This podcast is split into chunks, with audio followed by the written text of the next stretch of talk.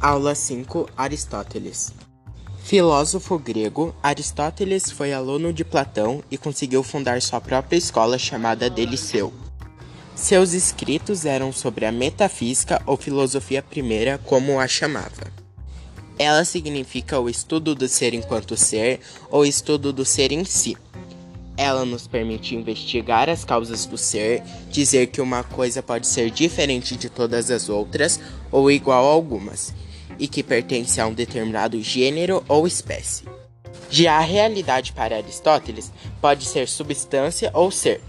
O ser traz em si sua própria essência, e a substância pode ser dividida em essência, acidente, ato e potência, onde essência é o que não se pode faltar e sem ela algo não existiria, e tem características universais. Acidente é a característica como altura, peso, cabelo, cor, etc. Deveríamos ver no ser a forma essência e não acidente.